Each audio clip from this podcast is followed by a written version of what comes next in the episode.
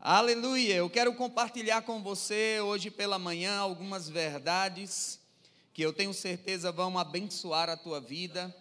E ontem à noite eu estava falando sobre a unção, sobre como Deus nos ungiu e o propósito dessa unção de Deus. Amém? Deus ungiu as nossas vidas e o propósito da unção, assim, tanto no Velho como no Novo Testamento, era separar, o propósito da unção é habilitar, propósito da unção é transformar, propósito da unção é ensinar. Agora, Deus falou comigo há algum tempo atrás, Deus falou fortemente ao meu coração sobre de tempos em tempos nós voltarmos para o básico. Quantos aqui já fizeram um rema? Levante sua mão. Muita gente, né? Quem ainda não fez o rema, com certeza está nos cultos, está ouvindo a palavra, está sendo edificado com essa palavra da verdade, e nós estamos crescendo constantemente todos os dias, mas de tempos em tempos nós precisamos voltar ao básico e novamente colocar aqueles fundamentos que mudaram a nossa vida. Eu me lembro quando eu cheguei no Rema, na época que eu e o pastor Francimar e Edna estudamos, era o Centro Treinamento Bíblico Verbo da Vida. E eu me lembro que quando nós chegamos lá, nós ficamos tão encantados. E aquilo que transformou a nossa vida não foi aquelas verdades tão profundas, mas foi aquele básico que chegou, iluminou o nosso coração, e aquilo foi o fundamento para o crescimento que Deus estava dando. Amém? Então eu quero falar hoje sobre por que todo crente deve orar em línguas. Eu quero te dar pelo menos cinco ou seis razões porque todo crente deve orar em línguas, porque todo crente deve ter comunhão com o Espírito, porque todo crente deve deixar esse mover do Espírito tão vivo dentro dele. Sabe, meu irmão, eu quero te dizer uma coisa: se você é da Igreja Verbo da Vida, nós somos uma igreja da palavra e do Espírito. A palavra e o Espírito andam juntos. A palavra e o Espírito trabalham juntos. Sabem, em muitos lugares nós temos visto a palavra sendo anunciada, a palavra sendo pregada, e quando essa palavra poderosa ela sai da tua boca, quando essa palavra de Deus que está estabelecida no teu coração, ela sai da tua boca e o espírito cai sobre ela, a vida é gerada. Sabe a diferença? E eu falei ontem, a diferença do nosso livro sagrado para o livro sagrado de outras religiões não é o livro. Porque o nosso livro sagrado poderia até ser comparado ao livro sagrado dos muçulmanos. A nossa Bíblia poderia ser comparada como um livro ao Alcorão, mas há uma diferença na nossa Bíblia. Por trás dessa palavra há o Espírito. Por trás dessa palavra há um Deus vivo que está velando para cumprir cada coisa que ele falou na palavra. Agora é interessante isso, porque lá em Mateus capítulo 16, eu queria que você abrisse lá, para que nós possamos começar com essa promessa. Mateus capítulo 16, versículo 17. Jesus está falando com os discípulos. Jesus está para deixar os discípulos e Jesus vem dando algumas orientações. Diz assim, Mateus capítulo 16, 17: E Jesus lhe disse: Estes sinais seguirão aos que crerem. Em meu nome expulsarão demônios, falarão novas línguas. Você vê lá em João capítulo 14, quando Jesus começa a ensinar aos discípulos, quando, quando Jesus começa a dar as últimas instruções aos discípulos, ele começa a falar. Marcos, eu falei o quê? Ah, desculpa, gente. Marcos capítulo 16, versículo 17. Eu falei Mateus? Tá vendo? É porque eu gosto tanto de Mateus que estou com o nome de Mateus na minha cabeça. Mas é Marcos capítulo 16, 17. E esses sinais seguirão os que crerem. Em meu nome expulsarão demônios, farão, falarão novas línguas. Aí em João 14, que é quando Jesus está dando os ensinamentos longos, é quando Jesus está instruindo os discípulos para que ele vai para a cruz, ele vai morrer, ele está dizendo para os discípulos ficarem preparados. Aí Jesus diz assim: Eu não vou deixar vocês sozinhos. Eu vou enviar outro consolador. A palavra outro quer dizer alguém do mesmo tipo. Ele disse: Eu vou enviar alguém que vai estar dentro de você, que vai estar junto com você, que vai ajudar você. Jesus disse: O Espírito da Verdade, que o mundo não conhece nem pode receber. Agora Jesus vai para a cruz, Jesus morre, Jesus ressuscita, e ele durante um tempo ministra para os discípulos. E a Bíblia diz em Atos, capítulo 1, versículo 8, Jesus disse: "Vão para Jerusalém, vão para a cidade, porque lá vocês vão ser revestidos de poder." Amém? Ele diz: Mas recebereis poder ao descer sobre vós o Espírito Santo, e sereis minhas testemunhas, tanto em Jerusalém, Samaria e até os confins da terra. E os discípulos vão para Jerusalém. Em Atos capítulo 2, essa promessa é cumprida. Eles estavam reunidos no dia de Pentecostes, o Espírito cai sobre eles. A Bíblia diz que todos foram cheios do Espírito. A Bíblia diz que todos passaram a falar em outras línguas. A Bíblia diz que todos foram batizados com o Espírito Santo. Agora é interessante que no Novo Testamento, o apóstolo Paulo, ele dá uma ênfase nessas coisas. Lá em 1 Coríntios capítulo 14, versículo 18, Paulo diz assim: Dou graças ao meu Deus, porque falo mais em línguas do que todos vós. Paulo era um praticante daquilo que ele estava ensinando. Paulo estava falando e ele gasta um capítulo inteiro, em 1 Coríntios capítulo 14, ele gasta um capítulo inteiro para ensinar, para ministrar, para mostrar a importância dessa ferramenta que o Espírito Santo estava disponibilizando para a igreja. Sabe, o falar em línguas é algo importante e nós vamos entender algumas dessas verdades nessa manhã. A primeira coisa que você precisa entender sobre o falar em línguas é que esse é o sinal inicial do batismo no Espírito Santo. Quando alguém é batizado no Espírito Santo, a primeira coisa que vai evidenciar que isso aconteceu é que aquela pessoa começa a falar em outras línguas. Se você vê lá em Atos capítulo 2, versículo 4, diz assim: E todos foram cheios do Espírito, e começaram a falar em outras línguas, conforme o Espírito lhe concedia que falasse. Se você vê lá em Atos capítulo 10, quando Pedro vai na casa de Cornélio, Pedro vai na casa de gentios, os judeus achavam que Deus não queria alcançar os gentios, que Deus não estava interessado nos gentios, e aí Deus dá uma visão a Pedro, e Deus dá uma visão a Cornélio. Deus diz a Cornélio: manda chamar Pedro, que ele vem aqui e ele vai te dizer palavras que, que vão salvar a tua vida. Aí Pedro estava resistente e Deus dá uma visão a Pedro, trata com Pedro, dá, tem uma visão, um lençol desce do céu e a Bíblia diz que Pedro olhou e a voz falou com ele, ele reconheceu que era a voz de Deus. A voz disse: Mata e come. E ele disse: De jeito nenhum, Senhor. Como é que eu vou matar e comer coisas imundas?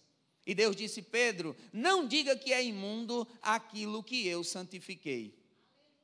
E é interessante isso, porque na hora que Pedro tem essa visão, ele reconhece que é Deus, daí os homens chegam, ele vai na casa de Cornélio, e no versículo 46 de Atos, a Bíblia diz que enquanto Pedro pregava, o Espírito caiu sobre eles, e eles começaram a falar em outras línguas.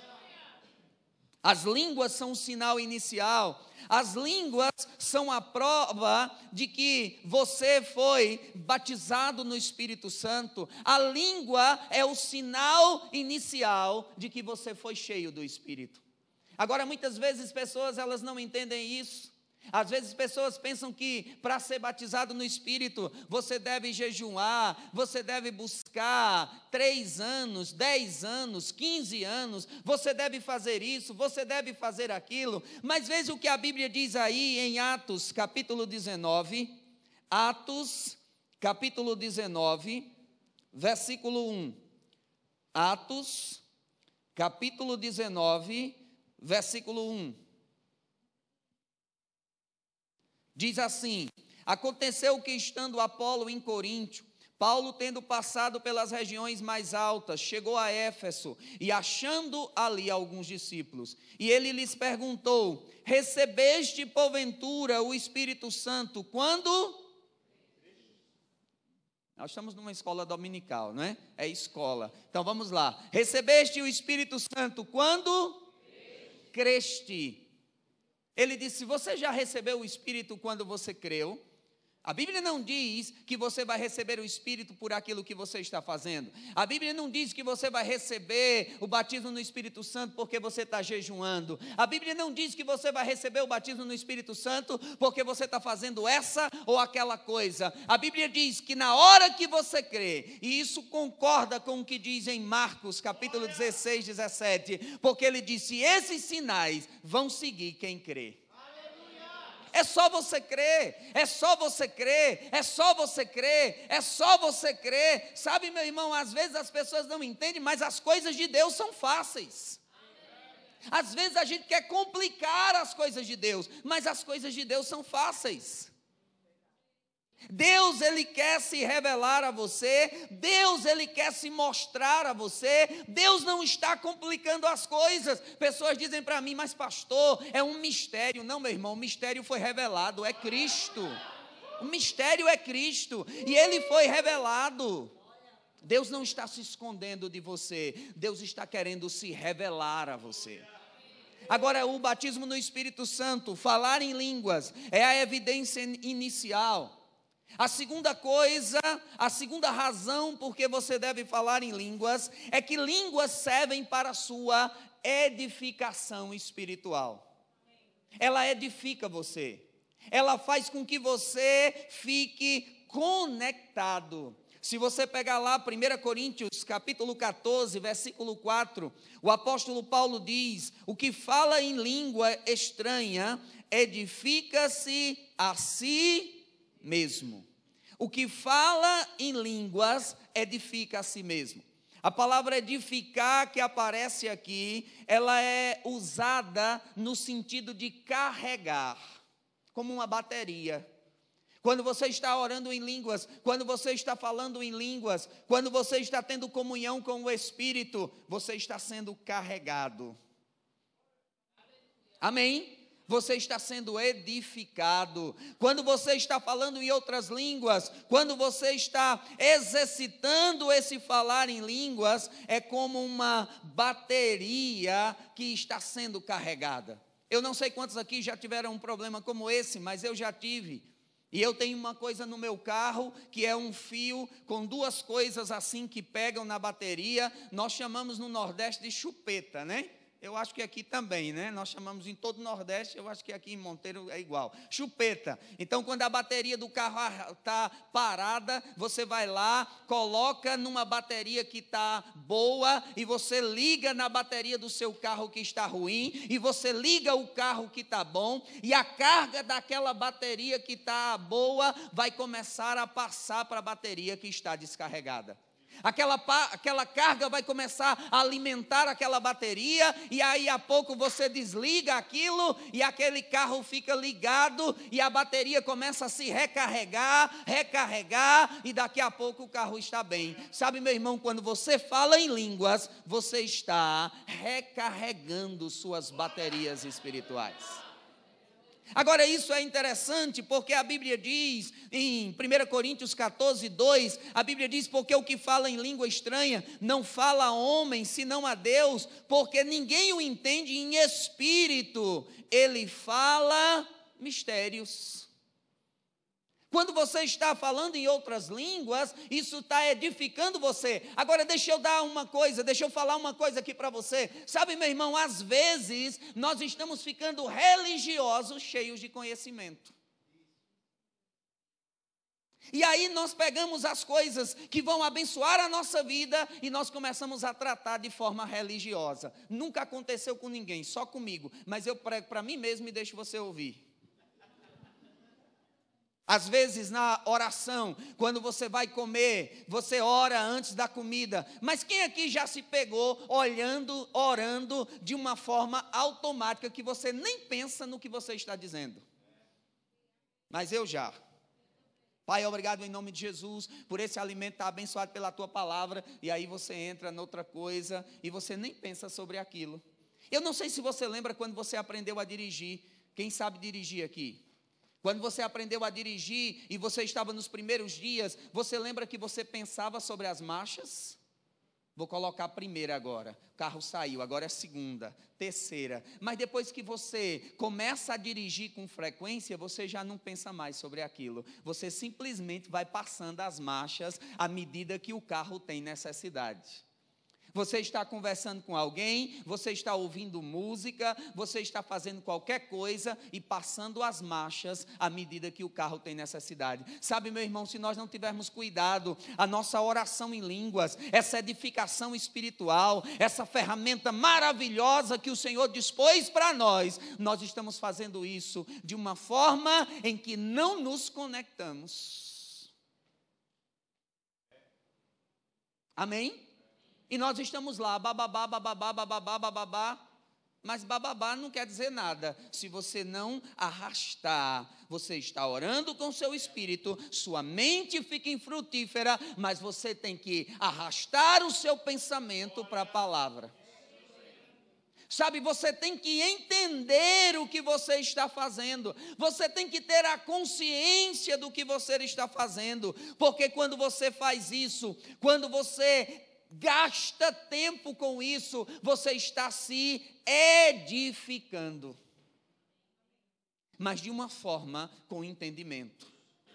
Você precisa entender que isso é uma ferramenta importante. Você está em casa lavando a roupa e você está orando em línguas. E aí você está ali concentrado, ou fazendo a comida, ou lavando a roupa, ou você está em qualquer outra atividade e você está orando em línguas, mas você precisa entender que isso é uma coisa espiritual, senão se torna banal. E aí já não serve mais, aí já não traz mais a edificação que poderia trazer, aí fica só palavras vazias. Mas Deus não quer que sejam palavras vazias. Deus quer que você tenha uma vida poderosa, Deus quer que você tenha uma vida avivada, Deus quer crente cheio do Espírito, Deus quer crente cheio da palavra. Mas a palavra e o Espírito trabalham juntos. Sabe, meu irmão, uma igreja que só tem um espírito é como um carro sem motor. Uma igreja que só tem a palavra é como um carro que tem motor, só tem a palavra, é como um carro que tem as rodas, mas não tem o motor. Então, a palavra e o espírito têm que estarem juntos, têm que trabalharem juntos, têm que operarem juntos. A mesma maneira que você se enche da palavra, da mesma forma que você vem no culto e você gasta tempo para ouvir a palavra, da mesma forma que você em casa gasta tempo para meditar na palavra, gasta tempo para deixar essa palavra interiorizada dentro de você. Porque sabe, meu irmão, a palavra não pode ser como a roupa que eu estou usando, que eu troco de acordo com a necessidade, não. A palavra tem que ser como a sua pele, está com você todo o tempo, está arraigada dentro de você, está firmada dentro de você, não importa a circunstância, a palavra está lá. A palavra e o espírito juntos. Sabe, eu gosto de uma passagem de 2 Reis, capítulo 6. A Bíblia diz em 2 Reis, capítulo 6, versículo 15, que Eliseu, que o jovem que trabalhava com Eliseu, o moço que se via Eliseu, ele acorda numa manhã e quando ele olha nas montanhas, as montanhas estão coalhadas de soldados de carros do exército da, da Síria. E a Bíblia diz que o jovem olha e ele diz: Meu Deus do céu, tem carro, tem soldado por todo lado. E ele corre e ele diz a Eliseu: Eliseu, olha, nós estamos cercados. E Eliseu sai. Aí é interessante a resposta de Eliseu. É interessante isso, abra lá, eu quero ler isso com você. Segunda Reis, Segunda Reis, capítulo 6 para que você entenda que essa palavra, o Espírito, orando em outras línguas, você vai avivar essa palavra que tem dentro de você. Orando em outras línguas, você vai deixar essa palavra que está dentro de você avivada. Aí diz assim, versículo 15: Tendo se levantado muito cedo, o moço do homem de Deus, e saindo, e eis que as tropas e cavalos cercavam a cidade. Então ele disse: Ah, meu senhor, que faremos? E Eliseu respondeu: Não temas, porque mais são aqueles que estão conosco do que aqueles que estão com eles. Você percebe? Duas pessoas, a mesma circunstância, a mesma situação. Eles estão vendo a mesma coisa, mas meu irmão, alguém que está edificado, alguém que está avivado, alguém que está em comunhão, ele vai ver a mesma circunstância do outro, mas a reação vai ser diferente. Porque quem não está avivado, quem não está em comunhão, vai desmaiar na alma, vai ficar arrasado, preocupado. Eu não sei de você, mas se eu saísse e visse gente por todo lado que vem me matar, eu acho que eu iria ficar dentro daquela perspectiva. Se você não está avivado, você ia ficar dentro da perspectiva do moço. Mas eu não quero ser assim. Eu quero ser como a perspectiva de Eliseu. Não se preocupe, maior é o que está em nós. Não se preocupe, maior é o que está conosco. Aí a Bíblia diz sobre Jesus. A Bíblia diz lá em Mateus capítulo 6 sobre Jesus. Em João capítulo 6 sobre Jesus. Jesus está com a multidão, aí a multidão está faminta. Jesus disse aos discípulos: Deem vocês de comer a eles. Aos discípulos disse: Senhor, como nós podemos fazer isso? Se nós tivéssemos 200 dinheiro, ainda não dava para comprar, não tem onde comprar. A mesma circunstância. Duas pessoas vendo, mas uma cheia do espírito, outra vazia.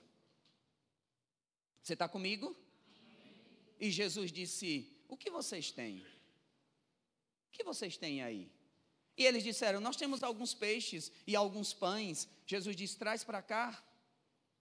E Jesus abençoou os peixes e os pães. E eu fico imaginando, meu irmão Pedro cortando o pão, e Tiago cortando o peixe, e Pedro cortando o pão, e Tiago o peixe, e Pedro lá, cinco minutos, dez minutos, quinze minutos, meia hora. E Pedro diz: Tiago, tu prestou atenção que parece que esse pão é gigante, porque não acaba. E Tiago lá com o peixe. Rapaz, se eu tivesse com um tubarão, já tinha terminado.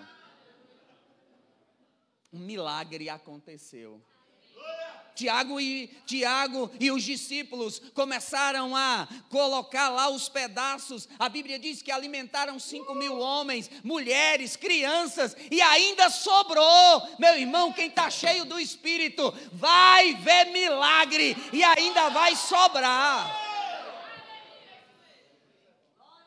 Mas você precisa estar avivado.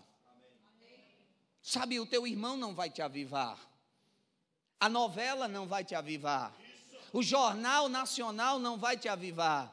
A Diabonews não vai dizer para você algo que vai te avivar, mas a palavra de Deus e o Espírito, você meditando na palavra, gastando tempo com a palavra, você orando em outras línguas, gastando tempo orando em outras línguas, aquilo vai te deixar carregado de poder, e na hora que algo se levantar, você vai dizer: Satanás, segura a onda que agora você vai ver. Segura a onda que agora você vai ver.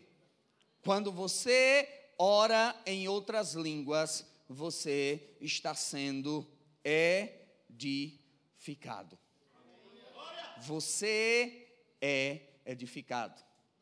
A terceira razão porque nós devemos orar em línguas, porque as línguas nos faz lembrar do Espírito que está habitando em nós. Sabe, meu irmão, eu acho que tem muitos crentes que ainda não entenderam que você e eu temos o Espírito de Deus habitando dentro de você. Sabe, eu não sei de você, mas talvez você já teve essa experiência de conhecer alguém importante, e você conhece uma pessoa que é muito importante, E você conhece aquela pessoa, e você leva aquela pessoa para almoçar, você leva aquela pessoa para o melhor lugar que você pode, você leva aquela pessoa para o lugar mais refinado, mais chique que você pode pagar, você dá uma assistência àquela pessoa, você ajeita ela, porque aquela é uma pessoa importante. Sabe, meu irmão, a pessoa mais importante do universo habita dentro de você. E às vezes nós o desconsideramos o tempo todo. Às vezes nós sabemos que Ele está dentro de nós, às vezes nós entendemos que Ele está dentro de nós, mas nós, quando oramos em línguas, somos lembrados que Ele habita dentro de nós. Diga, o Espírito não se hospeda dentro de mim, Ele mora dentro de você. Amém? Sabe qual é a diferença entre se hospedar e morar? Eu viajo bastante e eu fico muito em hotel, mas o hotel não é minha casa, o hotel não tem a minha cama, o hotel não tem aqueles que eu amo perto de mim. O hotel, ele me atende, ele vai me. Eu vou ter um lugar para dormir, eu vou ter um lugar para descansar, eu vou ter um lugar para tomar banho, eu vou ter um lugar para trocar de roupa, mas aquela não é minha casa. Mas eu moro na minha casa, eu não moro no hotel. No hotel é o lugar que eu me hospedo. E eu vou e vou embora. O Espírito Santo, ele mora dentro de você. Agora, João capítulo 14, versículo 16 e 17, Jesus disse: Eu rogarei ao Pai, e ele vos dará outro consolador, que fique convosco para sempre. O Espírito está dentro de você para sempre ele habita dentro de você. Sabe aí o versículo 17 diz: O Espírito Santo da verdade, que o mundo não pode receber, porque não vê nem o conhece, mas vós os conheceis, porque ele habita convosco. Sabe quando você está orando em línguas, você está tendo aquela consciência do Espírito que habita dentro de você. Quando você está orando em línguas, essa consciência é despertada e vai ter coisas que você vai olhar. Sabe, meu irmão, a Bíblia diz em Hebreus capítulo 12 que existe coisas nos cercando, existe pesos e pecados que estão nos cercando. E às vezes a gente não se engancha no pecado, porque nós conhecemos a palavra, mas nós nos enganchamos nos pesos. Coisas que vêm e que se agarram à nossa vida, e aquilo que se agarra à nossa vida nos deixa pesado, nós não conseguimos avançar. Você já imaginou eu indo para uma corrida, uma maratona de rua, a corrida de São Silvestre, por exemplo, vestido do jeito que eu estou aqui? Se eu tentasse correr aquela corrida vestido do jeito que eu estou aqui, eu não teria habilidade. Essa roupa iria me impedir de desenvolver o potencial que eu tenho. Sabe, meu irmão, orando em outras línguas, vai te lembrar do Espírito dentro de você e vai deixar você longe de pesos que vêm para atrapalhar a tua vida. Você não vai ficar agarrado a pesos, a coisas eu tenho dois filhos. Agora, o meu filho mais velho, ele sabe que toda vez que eu viajo, eu trago presente. O mais novo também já aprendeu isso. E o meu, meu filho mais velho sabe que eu trago presente. E quando eu chego, eu digo, filho, e ele, oi, pai, mas ele vai para a mala. Porque ele sabe que está na mala o presente. Você entende? E ele agarra a mala, e eu, filho, deixa eu dar um abraço e um beijo, e ele me abraça, me beija rapidamente na mala, e ele fica interessado, e às vezes eu fico enrolando, e ele, pai, vamos, vamos desfazer a mala, vamos guardar as coisas, porque ele sabe que tem um presente lá. Agora é interessante, ele tem cinco anos, ele não tem maturidade para discernir a diferença do presente e do pai dele. Mas se quando ele tiver 14, ele continuar com o mesmo interesse pela mala, eu tenho problema. Porque eu não quero que quando ele amadureça, ele continue com o mesmo interesse pela mala. Eu quero que o interesse dele seja pelo dono da mala.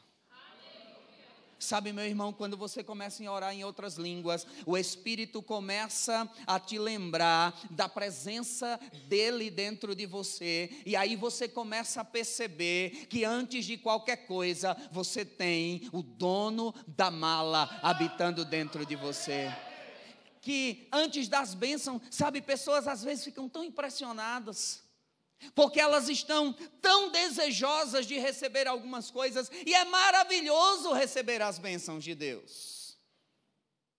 Eu achei engraçado, eu estava ouvindo uma pessoa e ela falou e pregou, e depois ela falou comigo, disse: Rapaz, olha, eu queria dizer uma coisa para você. Você prega muito sobre bênção, você precisa pregar mais sobre a, a, a justiça de Deus, você precisa pregar mais sobre o juízo de Deus. Eu disse: Rapaz, eu prego sobre o juízo de Deus também.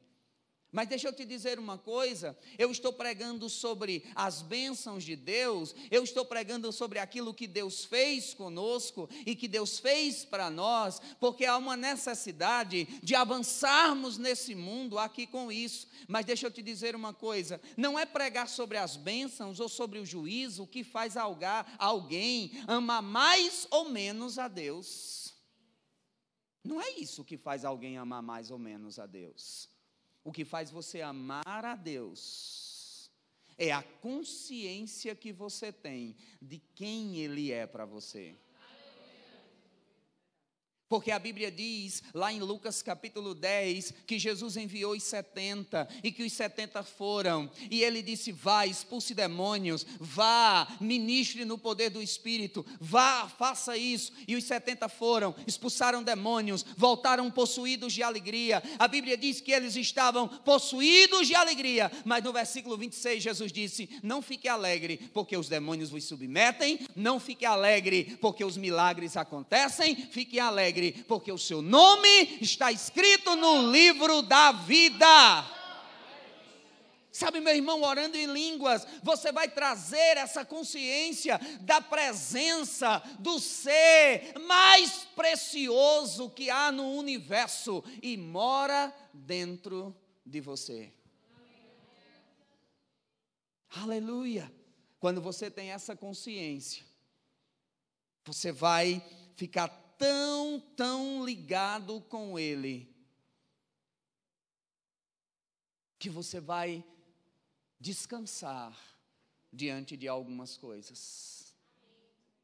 E aí você está numa necessidade, e você diz: o que é essa necessidade diante de tudo que eu tenho com o Senhor?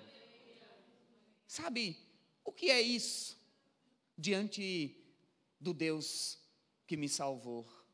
O que é isso diante do Espírito que mora dentro de mim? Sabe, meu irmão, quando os problemas diminuem, você começa a vencer sobre eles. O problema é que às vezes nós fazemos os problemas grandes demais. Mas orando em outras línguas, você vai começar a, é, a, a desenvolver essa consciência. O Espírito Santo habita dentro de mim. O Espírito Santo habita dentro de mim. Amém? Razão número quatro: orar em outras línguas faz com que você ore a perfeita vontade de Deus. Sabe, a Bíblia diz em Romanos capítulo 12, versículo 1 e 2, que nós devemos renovar a nossa mente com a palavra, para que nós, para que nós possamos experimentar qual seja a boa, a agradável e a perfeita vontade de Deus. Sabe, existe uma perfeita vontade de Deus para a sua vida. Jeremias capítulo 29, versículo 11, Deus disse: Eu bem sei os planos que tenho a respeito de vós, planos de bênção, planos de paz, para dar o fim que vocês desejam.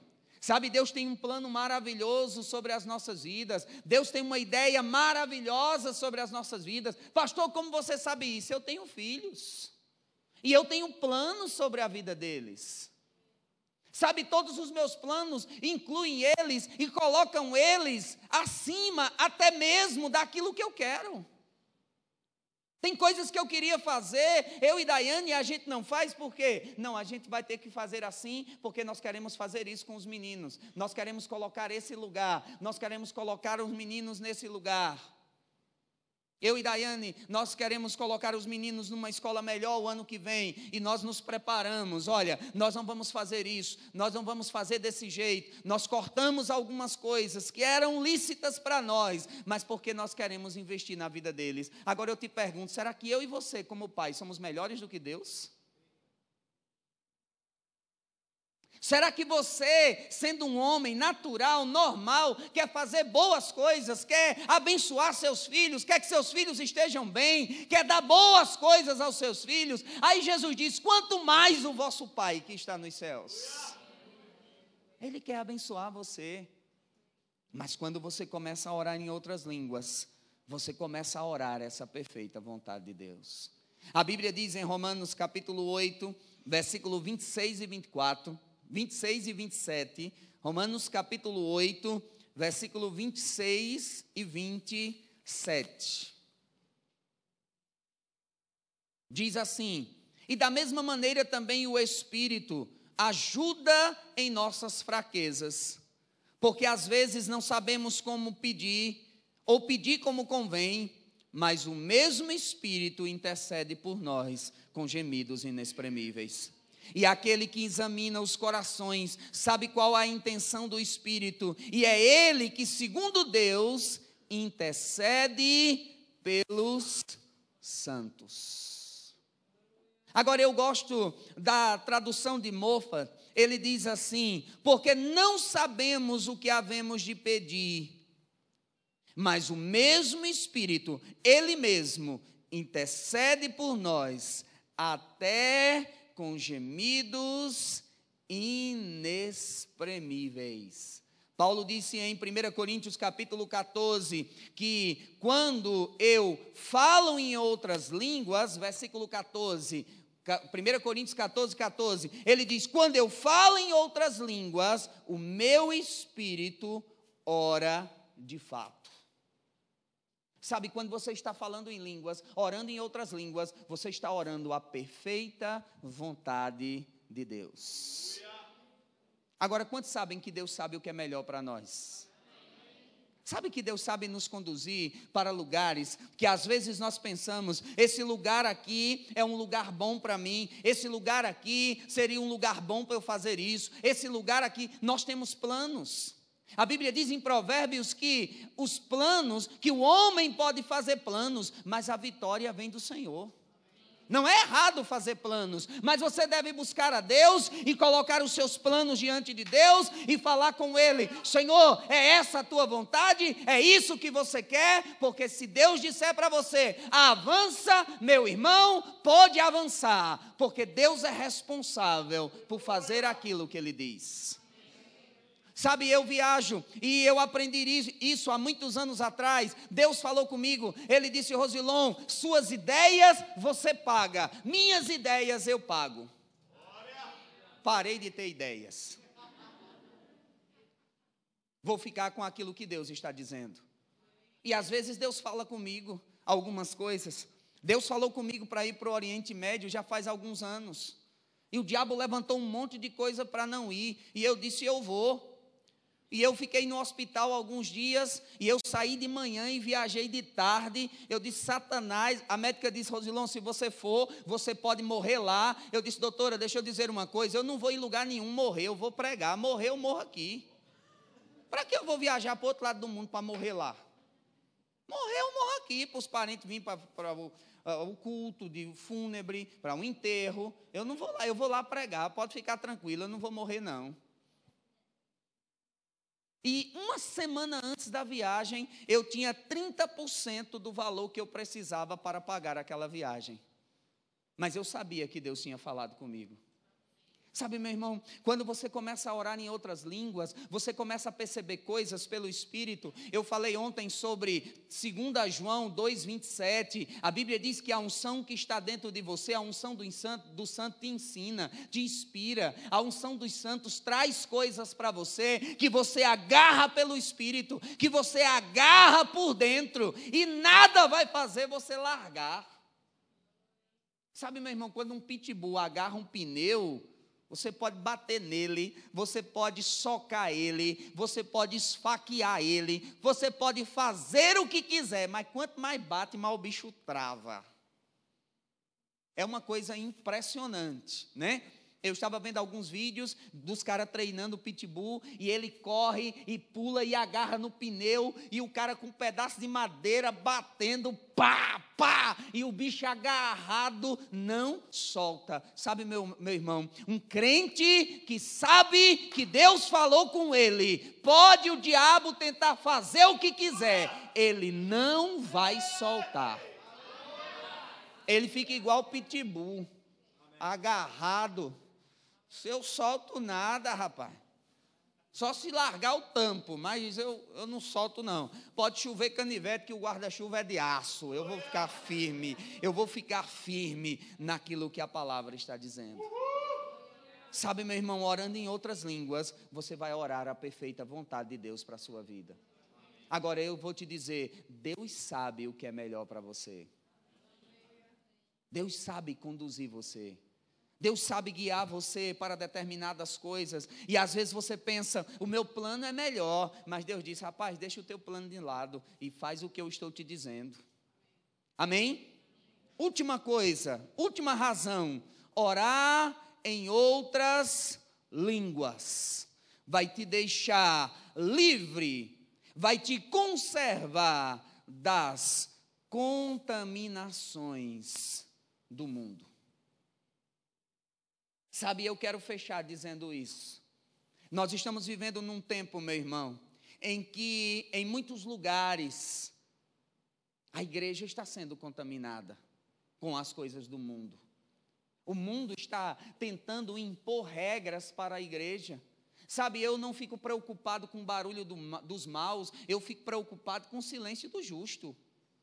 E na, a frase não é minha, mas eu gostaria que fosse.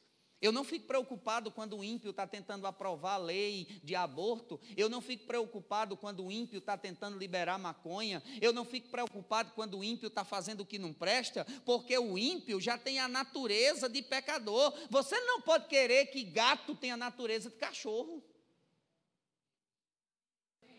A natureza do ímpio é pecar, mas eu fico preocupado, meu irmão, quando eu vejo crente aceitando uma miséria dessa